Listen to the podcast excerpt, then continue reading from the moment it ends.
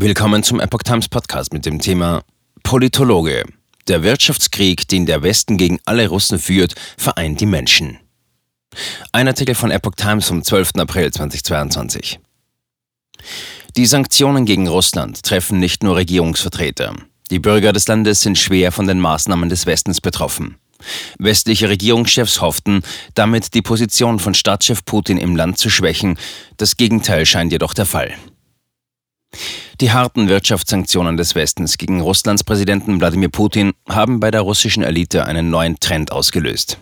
Bisher pro-westlich eingestellte Russen sammeln sich nun hinter ihrem Präsidenten.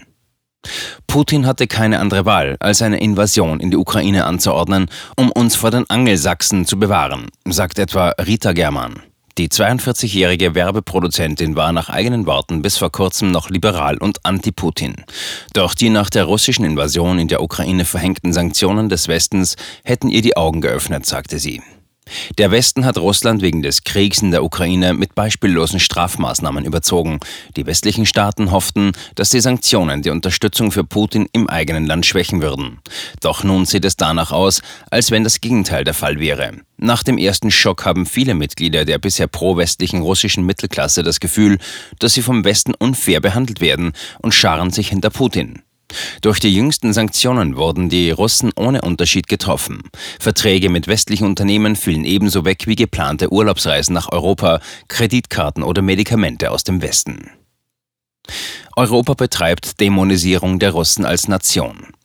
Viele Mitglieder der Mittelklasse verstünden nicht, warum sie kollektiv die Folgen von Putins Vorgehen in der Ukraine tragen müssen, obwohl sie den Präsidenten nie gewählt haben, sagt die Soziologin Natalia Tichanova von der Russischen Akademie der Wissenschaften. Die Dämonisierung der Russen als Nation durch Europa treibt sie nur dazu, sich hinter der Flagge zu versammeln. Als Putin seine Truppen in die Ukraine schickte, war Rita Germann gerade dabei, eine Werbekampagne für ein ukrainisches Unternehmen fertigzustellen. Im ersten Schock habe sie überlegt, Geld für die ukrainische Armee zu spenden, sagt sie. Dann habe sie zwei Wochen lang nachgedacht und sich angehört, was Historiker und Geopolitikexperten in Russland zur Ukraine sagten und wurde zur Putin-Anhängerin. Normalerweise könne niemand Krieg akzeptieren, sagt die Werbefachfrau. In der gegenwärtigen Lage gehe es aber um die Souveränität Russlands. Wir stehen unter Belagerung, sagt sie mit Blick auf die Sanktionen. Auf Coca-Cola und iPhones könne sie verzichten, es gebe wichtigere, grundlegendere Werte. Studie. Beliebtheit der Regierung steigt. In einer im März veröffentlichten Studie des unabhängigen Instituts Levada äußerten sich 83 Prozent der Befragten mit Putins Arbeit zufrieden. Im Dezember waren es noch 65 Prozent gewesen. Viele Soziologen weisen allerdings darauf hin, dass Umfragen in einer Kriegssituation kein objektives Bild vermitteln, da Kritik an der Regierung quasi verboten ist. Die letzten oppositionellen Medien wurden in den vergangenen Wochen verboten oder mussten den Betrieb einstellen. Zu Beginn des Ukraine-Konflikts wurden in Russland mehr als 15.000 Menschen bei Protesten festgenommen. Inzwischen gibt es kaum noch Proteste. Zehntausende Russen, die meisten davon mit hoher Bildung, verließen das Land.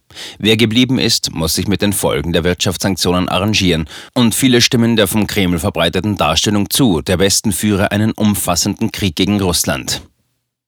Russophobie. Der 37-jährige Moskauer Alexander Nikonov glaubt, derzeit herrsche im Rest der Welt eine antirussische Hysterie. Die Russen müssten daher zusammenstehen. Dies ist nicht die Zeit für Zankereien. Selbst seine Kollegen, die noch vor kurzer Zeit offen regierungskritisch gewesen seien, seien nun verstummt. Auch eigentlich politikferne Prominente haben sich in die öffentliche Debatte eingeschaltet. Die Schauspielerin Marina Ermoschkina forderte russische Influencer beispielsweise auf, ihre Chanel-Handtaschen zu zerschneiden, um gegen den Russland-Boykott des Luxusmodehauses zu protestieren und veröffentlichte ein Foto, das sie selbst dabei zeigt, wie sie ein Chanel-Täschchen mit einer Gartenschere zerfetzt, um ein Zeichen gegen Russophobie zu setzen.